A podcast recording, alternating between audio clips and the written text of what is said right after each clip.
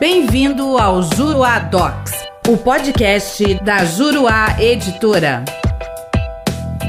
Olá, tudo bem? Eu sou o professor René Hellman e neste podcast nós vamos falar sobre a demonstração do cabimento do recurso especial ou do recurso extraordinário. O Supremo Tribunal Federal editou o enunciado de súmula número 284, que assim dispõe: abro aspas, é inadmissível o recurso extraordinário quando a deficiência na sua fundamentação não permitir a exata compreensão da controvérsia. Fecho aspas. Com isso, entende-se que é ônus da parte recorrente deixar explícito nas razões recursais qual é ou quais são os permissivos constitucionais usados para embasar a fundamentação de cabimento do recurso extraordinário e do recurso especial. As hipóteses de cabimento desses recursos estão previstas na Constituição Federal e devem aparecer claramente nas razões recursais. Entretanto, a partir de uma visão menos formalista e em casos excepcionais, a Corte Especial do STJ, resolvendo uma divergência interna, entendeu que a falta de indicação expressa do dispositivo constitucional não levaria à inadmissão do recurso especial, desde que as razões recursais, de forma inequívoca, fossem aptas a demonstrar a hipótese de cabimento. É o que se vê nos embargos de divergência no recurso especial 1.672.966. Nos termos do voto da relatora deste recurso, a ministra Laurita Vaz, abro aspas, se as razões recursais conseguem demonstrar de forma inequívoca o seu cabimento, segundo os casos previstos na Constituição Federal, mitigando o rigor formal em homenagem aos princípios da instrumentalidade das formas e da efetividade do processo, a fim de dar concretude ao princípio constitucional do devido processo legal em sua dimensão substantiva de razoabilidade e proporcionalidade. Em seu voto, a ministra Nancy Andrighi reviu o seu posicionamento com relação ao tema exarado em outros julgados e concordou com a relatora. Disse a ministra Nancy, abro aspas, a obrigatoriedade de indicação da linha do permissivo constitucional em que se funda o recurso especial, sempre e de maneira inflexível, não se coaduna com os ideais que nortearam a edição da nova legislação processual civil, fortemente inspirada na primazia da resolução de mérito e na instrumentalidade das formas. Fecho aspas. Durante o julgamento, pediu vista antecipada ao ministro Luiz Felipe Salomão, que, embora tenha concordado com o voto da relatora, fez sugestão de que a tese do julgamento frisasse que apenas em situações excepcionais seria possível a admissão de recurso especial sem a indicação textual do permissivo de cabimento constitucional, o que, segundo ele, evitaria repercussão negativa sobre o relevante e indispensável trabalho efetuado pela equipe do NARER, que é um órgão do STJ responsável pela análise da admissibilidade dos recursos. A sugestão feita pelo ministro Salomão foi acatada pela relatora e pelos demais julgadores, não obstante a discordância neste ponto da ministra Nancy Andrighi, que questionava a utilização da expressão em caráter excepcional, por ela considerado demasiadamente genérico e potencialmente discricionário. E aqui um comentário. O ponto é exatamente esse, aqui.